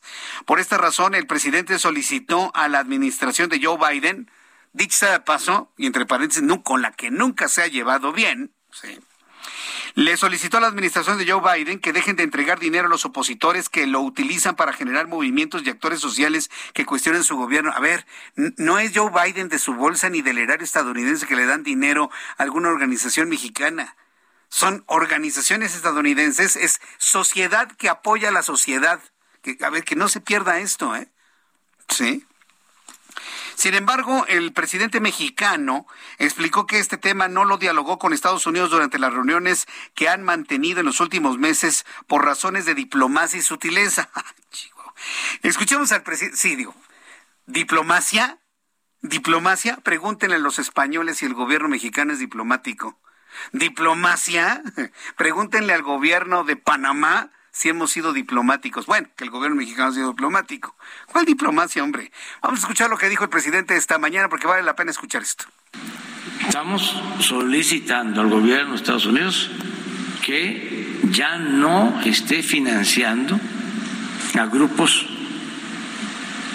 que actúan abiertamente como opositores de gobiernos, en nuestro caso, de un gobierno legal y legítimamente constituido, porque es un acto injerencista, que no lo trato en las reuniones que tenemos con el gobierno de Estados Unidos por cuestiones de sutileza, diplomática. Bueno, pues eh, esto es lo que comentó el presidente de la República, le volvió a decir injerencista. ¿Y cuál va a ser la respuesta de los Estados Unidos? Yo ya me la sé, ¿sabe cuál es la respuesta de Estados Unidos cuando comenta esto el presidente? Lo ignoran. No dice nada. El único que se atrevió a reaccionar fue Ted Cruz y mire cómo le fue. Le fue como en feria. Pero en fin, eh, rápidamente le informo que Agustín Rodríguez, secretario general del Sindicato de Trabajadores de la UNAM, murió este lunes a los 71 años por complicaciones causadas por COVID-19, informó el área de comunicación del Estunam. La Casa de Estudios lamentó el deceso de Agustín Rodríguez. Uf, yo platiqué con él N veces. Lo entrevisté N ocasiones en la, anterior estación de radio donde estaba, las anteriores. Sí, porque era eterno, fue el eterno líder el eterno líder del Sindicato de Trabajadores de la UNAM. Agustín Rodríguez muere por COVID-19, 71 años. Y bueno, pues esto lo ha estado informando la Universidad Nacional, quien lamenta el deceso mostrando su apoyo a los familiares y amigos del académico. Descansa en paz Agustín Rodríguez Fuentes, quien fue el secretario general del Sindicato de Trabajadores de la UNAM quien muere a consecuencia de COVID-19. Son las 7.34, las 7.34 horas del centro de la República Mexicana. En la línea telefónica, Brenda Estefan, analista de política internacional. Estimada Brenda, bienvenida, muy buenas noches. Bien, un gusto estar con ustedes esta tarde. Muchas gracias. Pues hemos visto con preocupación eh, la escalada en cuanto al enfrentamiento entre Rusia y Ucrania. La semana pasada hubo algunos, algunos momentos en los cuales se detonaron algunos artefactos, como si alguien quisiera eh, echarlos a pelear, me da la impresión. Juan Ramón de la Fuente dijo en la ONU que el conflicto entre Rusia y Ucrania sería un salto al vacío. Pero sin embargo vemos a un presidente de Francia, eh, Emmanuel Macron, queriendo mediar la situación y convocando una reunión Biden-Putin. ¿Hacia dónde va todo este conflicto con estos elementos y si le sumamos el reconocimiento de su independencia en las regiones separatistas en Ucrania? ¿En dónde estamos y hacia dónde vamos en este conflicto? Y me incluyo porque va el mundo entero en esto, estimada Brenda. Claro, Jesús Martín. Mira, en los últimos días el epicentro de la crisis en torno a Ucrania se trasladó de estar en las fronteras ruso-ucranianas, en donde hay apostado cerca de 200 mil efectivos militares rusos, a la región del Donbass. En esta región eh, hay una guerra desde 2014, de la cual en Occidente no escuchamos mucho hablar, pero que existe, y básicamente ha sido un enfrentamiento a lo largo de estos años entre eh, las fuerzas separatistas rusas y el gobierno ucraniano. Y ahí existen dos autoproclamadas repúblicas eh, independientes, que son Donetsk y Lugansk. En, los últimos días, a pesar de que había esfuerzos diplomáticos, como mencionabas bien, del presidente Macron, sobre todo el día domingo, con la intensa eh, jornada de frenética diplomacia telefónica en todos los sentidos, y se había anunciado que probablemente habría una reunión entre Biden y Putin, pues lo que vimos hoy es que horas después eh, Putin da un discurso al pueblo ruso, un discurso largo de casi eh, una hora, en donde hace un revisionismo histórico, habla de la locura que es que las eh, exrepúblicas soviéticas hayan abandonado la URSS, habla de que Ucrania no es un país, es un invento de país, eh, habla de eh, la traición a los valores comunes eh, ruso-ucranianos por parte de Ucrania y habla incluso de que todos los males como corrupción y falta de desarrollo económico ucranianos están causados por Occidente. Y tras este discurso, que justifica su acción, firma la independencia de las dos repúblicas autoproclamadas independientes que ya mencionábamos, Donetsk y Lugansk.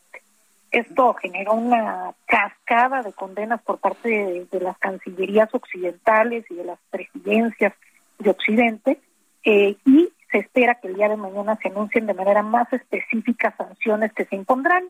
Ya la Casa Blanca anunció hoy eh, pues que prohíbe todo futuro inversión eh, o negocio con estas dos regiones, pero se espera que haya eh, más sanciones un poco más graves. Lo cierto es que después de haber firmado esto, Jesús Martín, eh, el presidente Putin ordenó que tropas rusas se trasladaran a estos territorios, bajo el argumento de que se trata de operaciones o misiones de mantenimiento de la paz. Eh, lo que estamos viendo, de facto, es una incursión de tropas eh, rusas en territorio ucraniano. Y entonces, en este eh, ajedrez que ha venido poniendo sobre la mesa Vladimir Putin, abre sus opciones de tal forma que eh, lleva a cabo una acción que quizás eh, Occidente no estaba completamente preparado para ella, porque no se tomaron acciones inmediatas, sino se habla de que será hasta mañana, pero además, sin disparar un solo tiro, aumenta de manera brutal la presión sobre eh, su adversario, los países de Occidente, la OTAN, Europa y Estados Unidos. Vaya que sí ha sido una, ha sido un juego verdaderamente de ajedrez y, e inclusive la negativa de, Putin de sentarse en una mesa para poder encontrar un camino diplomático es parte de su estrategia, ¿no es así, Brenda? A mí me parece que su estrategia un poco es dar dos pasos para adelante y uno para atrás, eh, entonces genera confusión en Occidente, genera incertidumbre, hay una guerra de nervios realmente. Cuando uno revisa la prensa y las declaraciones eh, de las cancillerías occidentales, van de eh, la semana pasada, después de la reunión de Scholz y Putin, había casi este un tono optimista sobre lo que podría suceder. Eh, incluso ayer en la noche, tras las llamadas telefónicas de Macron, también el liceo eh, tiene un tono de que todavía hay una vía diplomática, pero después de hacer eso vuelve a presionar y entonces pues eh, genera eh, confusión y caos. El hecho es que se puede o no dar una invasión de gran escala, pero las fuerzas militares rusas están posicionadas de tal manera que se lo permitirían sin ningún problema. Pero nadie puede meterse a la cabeza de Vladimir Putin y saber cuál es la siguiente movida. Eh, es decir, él ha reiterado que no tiene intención de invadir Ucrania, sin embargo, pues ya estamos viendo este esta primera este primer movimiento de reconocimiento de estas repúblicas y mandar ahí eh, fuerzas militares. Sí. Eh, pero él habla de que no tiene intención de hacer una invasión de gran escala. Eh, hasta dónde es capaz de llegar, se quedará con esto y lo presentará como un triunfo eh, ante su ante su país o eh, quiere tener la espada de Democles colgada sobre Ucrania en esta negociación con Occidente. Ahora, esa espada de Democles son las, eh, las tropas de paz, como han sido calificadas, y la firma que se ha hecho para, para lo mismo. Es decir, eh, porque vaya, la estrategia que hemos visto con esos 190 mil efectivos es de mantenerlos en la frontera y en cualquier, aunque diga que se retiran, mantenerlos ahí y ahora con este ingreso a través de esta, de esta liberación de estas regiones separatistas y luego el llamar las tropas de paz, ¿hacia dónde desde tu punto de vista iría la estrategia de Putin, Brenda? En la espada de Democles me refiero a las... Eh, a las fuerzas militares en torno a la frontera ruso-ucraniana. Ah. O sea, casi 200 mil 200 mil efectivos militares es, un, es una brutalidad de personas, pero además tienen ya instalados hospitales eh, temporales, reservas de sangre, reservas de alimento, eh, los ejercicios militares que ha venido haciendo en los últimos días, que ciertamente eh, los ejercicios militares con Bielorrusia se hacían año con año, pero que en esta edición fueron de una amplitud nunca antes vista. la prueba de armas capaces de realizar ataques eh, nucleares este fin de semana, este sábado. Hay una serie de, señales que buscan generar pues esta amenaza o hacerla al menos creíble y, lo cierto es que eh, pareciera que el que está llevando la mano o dictando un poco hacia dónde va esto es él y Occidente está eh, reaccionando a lo que el Kremlin hace. Bien, pues veremos qué sucede en los siguientes días, porque todos los días algo nos sorprende ¿eh? en otras partes del mundo. Mencionaba lo de Juan Ramón de la Fuente en el Consejo de Seguridad de la ONU, que asegura que este conflicto es un, es un salto al vacío para el mundo. ¿Tan grave así sería el inicio de una guerra que involucrara a otros países, Brenda? Muy grave, Jesús Martín, porque hay que visualizar que lo que sucedería es Estados Unidos y la OTAN han dicho que no enviarían fuerzas a combatir de manera directa en Ucrania, simplemente apoyarían con recursos militares, eh, con financieros, pero no enviarían a tropas a combatir. Entonces, desde luego habría un costo humanitario brutal en, Ucrania, que, que pagaría mucho de estos platos rotos, pero sobre todo también lo que está en juego en una gran escala es eh, pues es el futuro de las relaciones internacionales en el mundo. El discurso de hoy de Putin tiene un verdadero tono eh, revisionista eh, de Guerra Fría, en donde erige un modelo diferente, digamos, al, al que se construyó post 1945, es decir, post fin de la Segunda Guerra Mundial.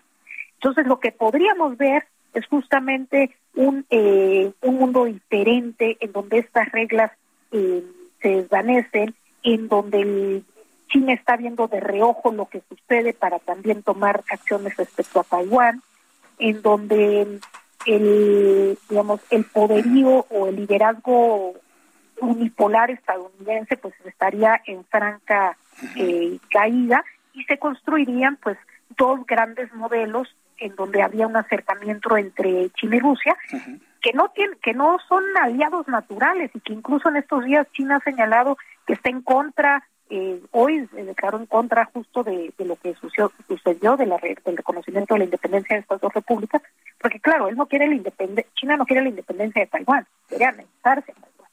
Entonces, eh, por eso es ese movimiento, pero habría cierta cercanía porque tienen un enemigo común que es el modelo liberal democrático de Occidente.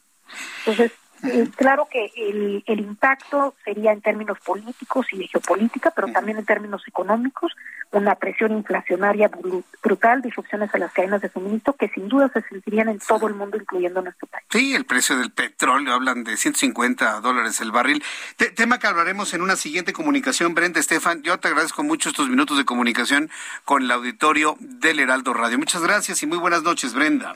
Con todo gusto, Jesús Martín, que tengan una buena tarde. Hasta luego. Brenda Estefan, analista de política internacional. No, y espéreme tantito, para un país como México, ya nos lo había adelantado Juan Musi, una elevación del precio del petróleo a México nos iría, pero como en feria. Pero ¿por qué Jesús Martín somos un país petrolero? Éramos, éramos. Ahora ya importamos gasolinas. Ya importamos gasolinas, entonces lo que podamos ganar por un barril de 150 dólares, con los poquitos barriles que producimos actualmente, se va a ir ese dinero en el pago de la importación de gasolinas y aparte lo que implicaría el hacer una especie de subsidio para evitar que el precio de la gasolina se vaya a 25 pesos o 26 o 27 o 30 pesos el litro. Si quieren, puedo estar exagerando, pero ya hay lugares donde la gasolina llega, la premium, casi a 26 pesos el litro. Entonces, hay que tomar en cuenta eso también. Bueno, son las 7.45, las 7.45 horas del centro de la República Mexicana. Ya tengo en la línea telefónica a don Carlos Núñez Urquiza. Eh, estamos este, entrando en comunicación con él. Seguramente la semana pasada, recuerda que platiqué con él, don Carlos Núñez Urquiza es fundador y director ejecutivo del Centro para el Desarrollo de la Empresa Familiar de nuestros amigos de Citibanamex. Lo invité a platicar con él en aquella ocasión y esta es la segunda entrega de esta charla a propósito del libro Sucesión en la empresa familiar. Sucesión en la empresa familiar, historias de éxito. Más de la mitad de las empresas familiares mueren en la sucesión. Eh, don Carlos Núñez Orquiza, me da mucho gusto saludarlo nuevamente aquí en el Heraldo Radio. Bienvenido. Don Jesús, un abrazo, mucho gusto nuevamente de estar aquí con ustedes. Yo, me quedé muy sorprendido con aquello que platicábamos de los porcentajes de las empresas que sobreviven de padres a hijos a nietos, ¿no? El 3, 13, 33, ¿no? Que finalmente es, es lo que ustedes han observado, ¿no? A lo largo de todos estos años, don Carlos. Así es, Jesús, 30, 13, 3. 30, 13, 3, en ese orden, 30, 13, 3. Se reduce a una tercera parte en la primera generación esos que sobreviven a una tercera parte y esos que sobreviven a una tercera parte a la siguiente generación. Ahora, en este libro, eh, Sucesión en la empresa familiar, historias de éxito, se, se, busca promover precisamente las historias de éxito en la sucesión familiar con el objetivo de modificar este porcentaje que estábamos hablando, el 30, 13, 3. Justamente, dar a conocer las mejores prácticas de las empresas longevas para que las empresas más jóvenes puedan adoptar esas mejores prácticas y subsistir, realizar exitosamente las transiciones generacionales. Eh, es, es, importante porque las historias de éxito pueden de alguna manera motivar a que se mantengan pues las historias de éxito de, las de las empresas. Pero si las, las mentalidades, los intereses, le podría decir hasta las habilidades de las, de las siguientes generaciones, de los hijos y los nietos son distintas, ¿cómo poder garantizar la supervivencia de una empresa longeva? Bueno, eh, precisamente las mejores prácticas de las empresas que han subsistido nos indican cómo han resuelto esas eh, deficiencias o problemas en cuanto a las capacidades o a las maneras de ser de los miembros de la siguiente generación. Eh, ¿Y, cómo lo han hecho? ¿Nos, puede platicar y compartir alguna alguna experiencia en ese sentido? Desde luego que sí. un, doy, me valgo de un ejemplo un empresario muy poderoso, tenía cuatro hijos, el mayor un excelente muchacho que había acompañado a su padre eh, en levantar a la empresa. Eh, y le había ofrecido el padre que él sería el sucesor. Años después surge eh, como miembro del cuerpo directivo el cuarto hijo y es mucho más hábil y mucho más capaz. el padre, inteligente y, y firme al mismo tiempo, habla con el hijo mayor y le dice, yo te había ofrecido que tú serías el heredero. Mira, con toda franqueza, creo que tu hermano lo podrá hacer mejor, es más digital, es más moderno, es varios años menor que tú, pero creo que él podría manejar mejor la empresa. Son cuatro hijos, yo a ti te dejaré el mayor porcentaje de las acciones, el 40%, pero quisiera dejar a tu hermano menor como director general. El hijo mayor, que es una excelente persona, le dijo, adelante, no te voy a poner trabas y sigo trabajando con todo gusto y acepto a mi hermano menor como, como director general. Quedó el hijo mayor como el accionista más fuerte, pero el hijo menor como director general. Y la han llevado bien, la han llevado bien. Ahí la clave es que los padres habían sabido establecer un buen sistema de comunicación con sus hijos. Y la clave, curiosamente, para comunicar bien, no es decir mucho, sino decir poco porque el que sabe escuchar es el que comunica mejor. El que sabe escuchar es el que comunica mejor. Qué, interesante concepto. Si quiero ser un buen comunicador, debo ser un buen escucha, debo aprender a escuchar. Esta, esta historia de éxito es, es, muy interesante. Me, hace recordar una serie de televisión de HBO que se llama Succession. No sé si ha tenido oportunidad de, verlo. Y habla precisamente de lo mismo.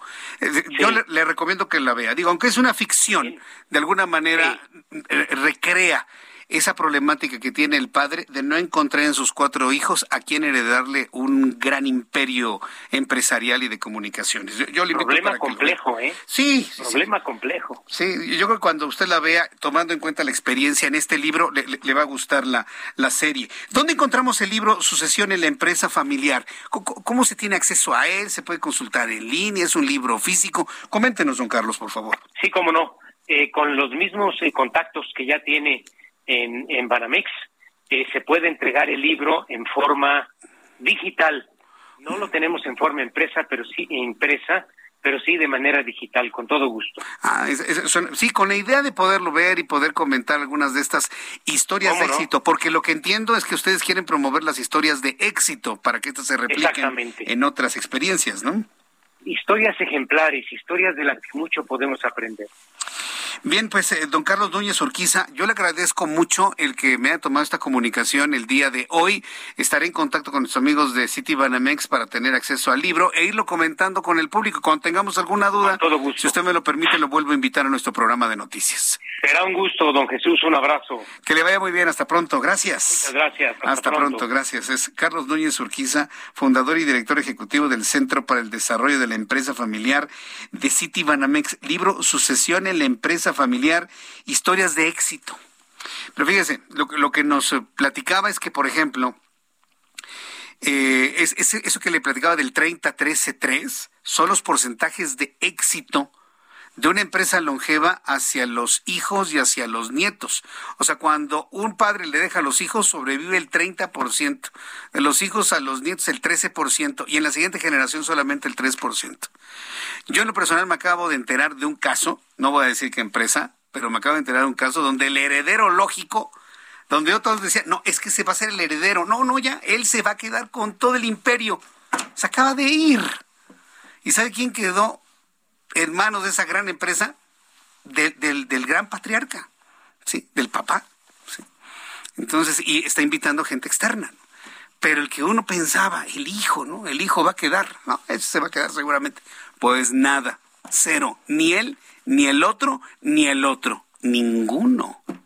De ahí la, importancia de la, de la, plática que tuvimos hoy con nuestros amigos de City Banamex a través de este libro, porque eso no es la... Hay, hay historias de éxito en donde, como lo que nos platicó, se pueden poner en comunicación, saben escuchar, comunican mejor, se organizan mejor y pueden lograr que una gran empresa, que más que ser un una idea o una empresa para generar recursos a esa familia, es una generadora de empleo.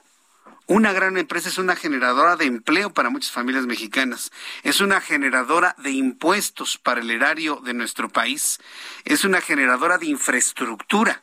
O sea, la empresa mexicana es una generadora de muchas cosas. De ahí la importancia de apoyar a la empresa mexicana a las empresas de cualquier parte del mundo. Cada gobierno debe hacerlo, pero la empresa mexicana hay que apoyarla por esas virtudes para poder generar empleo, generar recursos, generar eh, impuestos, generar infraestructura, generar historia. una gran cantidad de cosas. Pero pues son cosas que algunos no entienden, ¿verdad? Pues, no podemos pedir todo, ¿no? No podemos tenerlo absolutamente todo. Bueno, cuando son las 7.53, las 7.53 horas del centro de la República Mexicana, antes, antes de despedirnos, le informo nuevamente los números de COVID-19. Quiero informarle que está en proceso el periodo de vacunación para... Eh, eh, para personas entre 18 y 29 años. Es importante que entre a la página de la Secretaría de Salud para conocer sedes, para conocer lugares, eh, apellidos, lugares de vacunación, para refuerzos, también para rezagados. Hay vacunas, se está aplicando AstraZeneca y Sputnik. Le invito para que utilice el cubrebocas, por favor, porque es la mejor forma de evitar contagiar y ser contagiados de coronavirus. Lo espero mañana, en punto de las 2 de la tarde, a las 2 por el 10. A las 2 por el 10 en el canal 10 de su televisión, 2 de la tarde, con las noticias. Y le invito en la tarde, 6 de la tarde, en Aldo Radio 98.5 de FM. Yo soy Jesús Martín Mendoza por su atención. Gracias y que tenga usted muy buenas noches.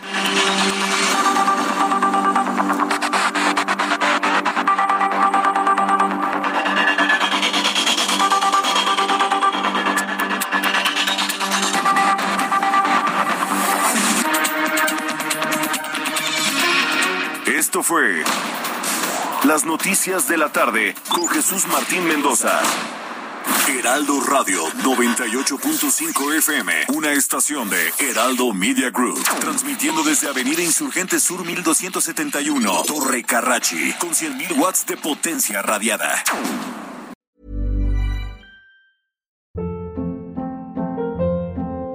Hold up. What was that? Boring. No flavor. That was as bad as those leftovers you ate all week. Kiki Palmer here, and it's time to say hello to something fresh and guilt-free. Hello Fresh. Jazz up dinner with pecan-crusted chicken or garlic butter shrimp scampi. Now that's music to my mouth. Hello Fresh. Let's get this dinner party started. Discover all the delicious possibilities at hellofresh.com.